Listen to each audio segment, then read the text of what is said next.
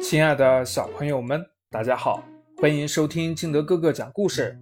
今天我们继续来讲《豆豆学习记》第一章。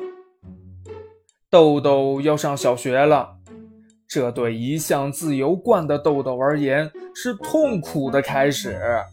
豆爸豆妈为此没少苦口婆心，但那些大道理却没有进入豆豆的心中。豆豆从妈妈的口中只知道一件事儿，那就是从此以后自己的重心要放在学习上了。植物大战僵尸卡片再也无法带入课堂了。对于这样的改变，豆豆不免有些失望。老师像洪水猛兽。豆豆成为一名小学生了，这真是一件让人高兴的事情。可是豆豆却并没有我们想象的那般开心，因为在他把植物僵尸卡片往书包里塞的时候，被豆妈训斥了一顿，并警告他说：“老师不准带着玩具去学校。”为什么呀？以前明明可以带的，豆豆有些不解地问道。豆妈看了一眼儿子，解释道：“豆豆，现在跟以前不一样了，你现在可是一名小学生了，这说明你已经长大了，不能再像在幼儿园时那般贪玩了。”听了妈妈的话，豆豆没再吭声，可是心里却不太高兴。总觉得上小学是一件很不划算的事情。来到学校，豆豆看着严肃的老师，心里有些害怕。平日里调皮捣蛋的他，一下子变得乖巧起来，坐在被分配的座位上，连大气都不敢出。于是到了第二天，豆豆。一会儿说自己肚子痛，一会儿又说自己头痛，找尽各种借口不去上学。豆豆，别再装了，赶紧去学校，不然会迟到的。豆妈识破了豆豆的小诡计，有些生气地说道：“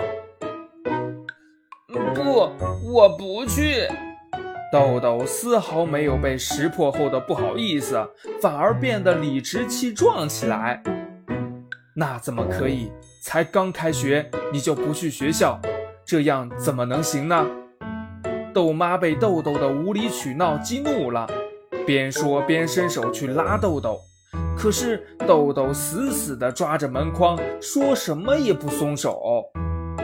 这时。豆爸站出来做和事佬，心平气和地对着大闹的豆豆说道：“好了，儿子，赶紧去学校，等放学回来，爸爸跟你一起去买遥控飞机。”豆豆有些心动，但还是死抓着门框不放。豆妈看了一下表，上课的时间就要到了，但急也没有用，于是好言好语地问道。豆豆，告诉妈妈为什么不想去学校？我我不喜欢老师。豆豆有些委屈地答道：“不喜欢老师？为什么？”豆豆的话让豆妈觉得有些奇怪。因为因为老师很凶。豆豆说出了自己的想法。豆豆。老师其实很慈爱的，并不像豆豆想的那样。豆豆如果坚持上学，就会发现小学的老师也很好。虽然脸上有些严肃，但那只是想让豆豆和其他同学能有更好的成绩。有了好成绩，豆豆将来才能做自己想做的事情。豆豆想想，妈妈说的是不是很有道理？豆豆听了豆妈的话，点点头，但还是坚持说道：“可是老师不让带植物僵尸卡。”豆妈见豆豆有松动的迹象，于是趁热打铁地说道：“老师这么做是为了让豆豆能够轻松一点。至于豆豆的植物僵尸卡，可以回到家再玩。听到豆妈一说，豆豆忍不住问道：“那学校都有什么玩具呢？豆豆不想做个书呆子。”豆妈一听，这还没开始学习呢，哪来书呆子一说呀？但为了让豆豆坚持上学，他还是给予了正面回答：有跳绳、毽子、跳棋。豆豆一听，眼睛亮了。豆妈看着豆豆的样子，继续说道：“豆豆可以跟同学们一起玩哦，说不定还会遇到高手呢。”听到豆妈的话，豆豆心想。在家里玩跳棋，每次只有爸爸一个对手，一点意思都没有。若是到了学校，那么多同学跟我玩，然后我把他们一个个都打败，呵呵。豆豆幻想着自己被同学们称作跳棋王的威风样子，高兴地说：“妈妈，谁送我去学校？”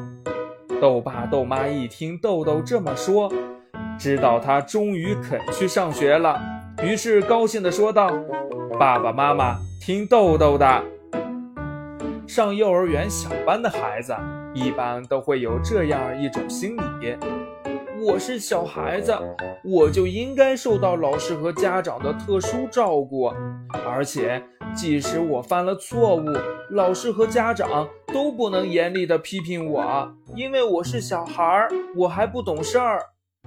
但入学后，孩子若仍保持这样一种心理，则无法正确面对老师的批评，会让他觉得老师太凶，不敢靠近，使其心理上受到打击，从而引起诸多不满的情绪。一。